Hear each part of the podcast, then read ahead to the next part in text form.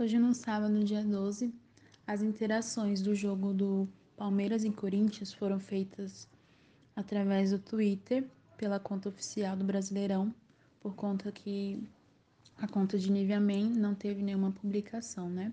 E no geral, foi um jogo agitado, mas que não teve muitos comentários dos torcedores no, no geral, né? Acredito que se tivesse sido em TV aberta, teria mais oportunidade de engajamento.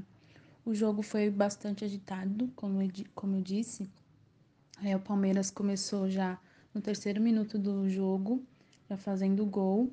E o gol do Corinthians foi feito no segundo tempo. E logo em seguida o Palmeiras fez outro gol, mas que foi impedido também. É, em relação ao jogo do Santos e do Juventude, é, ficou quase na mesma, não teve interações sobre, sobre ele e ficou no empate de 0 a 0.